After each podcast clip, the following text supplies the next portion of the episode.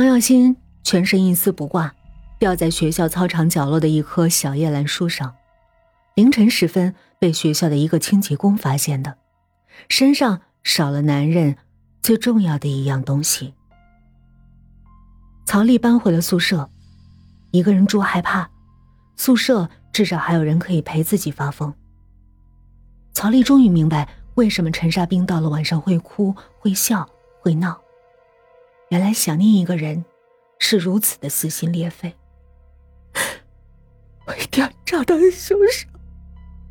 曹丽把自己的嘴唇咬破过很多次，那种肉体的痛，也许可以减轻心里的痛。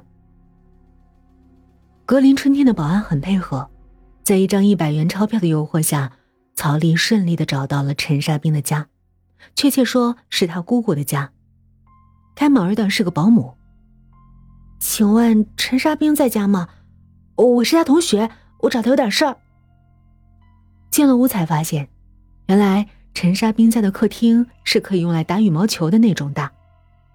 老太太坐在一个摇椅上抽烟，手上的翡翠戒指绿油油的。莎莎很久没回来了，说这学期功课忙，要在宿舍复习。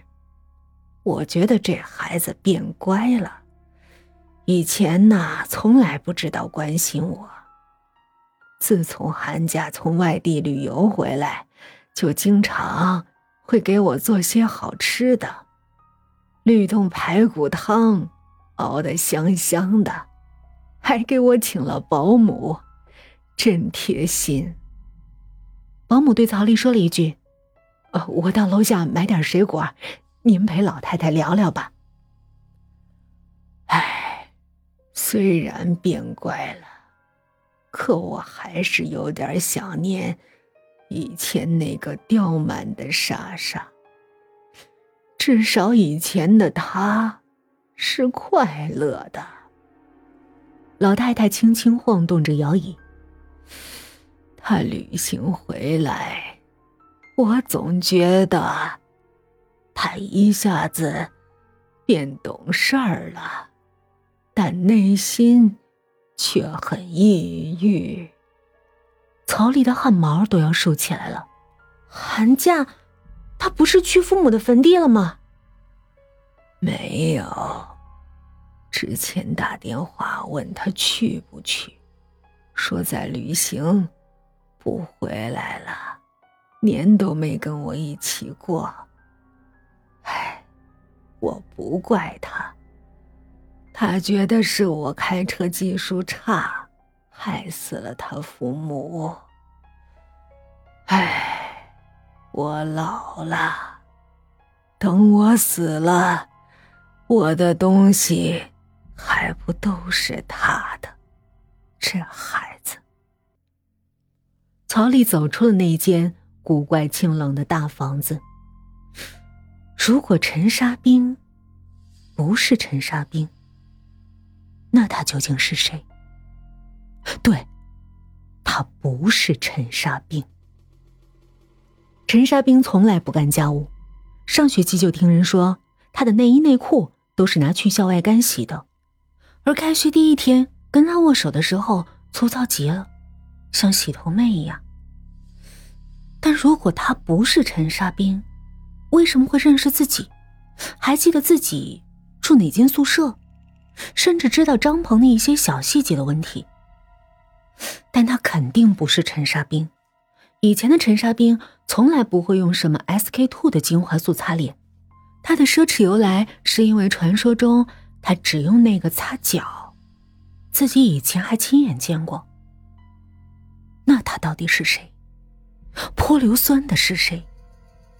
常耀新，绝对不是自杀。按照他这种没心没肺的性格，不可能是上吊。那是谁杀了常耀新？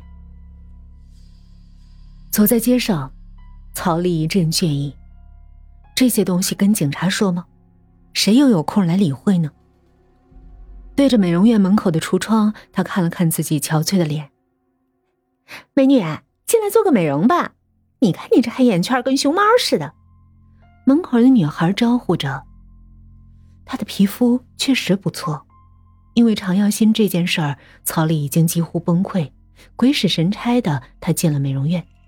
这个做美容的女孩的手似乎也是粗糙无比的，整体熏着面颊，昏昏沉沉。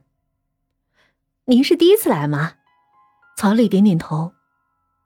你以前是不是也做过洗头这行？那女孩觉得很奇怪。你好厉害啊！我以前就是这儿洗头的，后来老板搬到大学城附近去了，后来就来这美容院了。我也算改行了。洗头太辛苦了，你看我这手就知道，一层层的脱皮。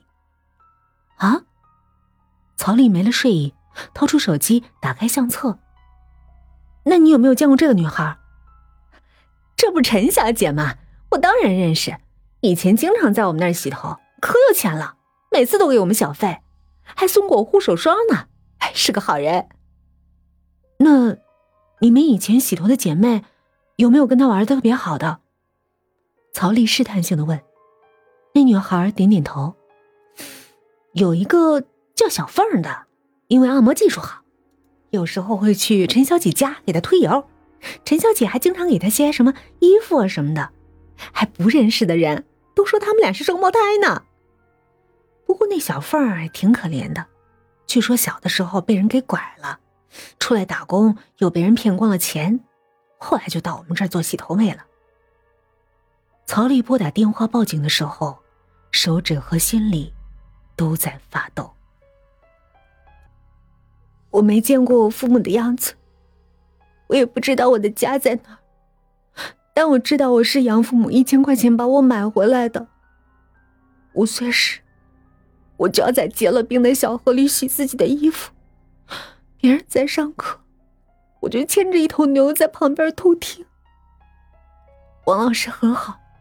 他说服了养父母让我念书。念完高二，家里没钱，说只能供他们的儿子，也就是我弟弟。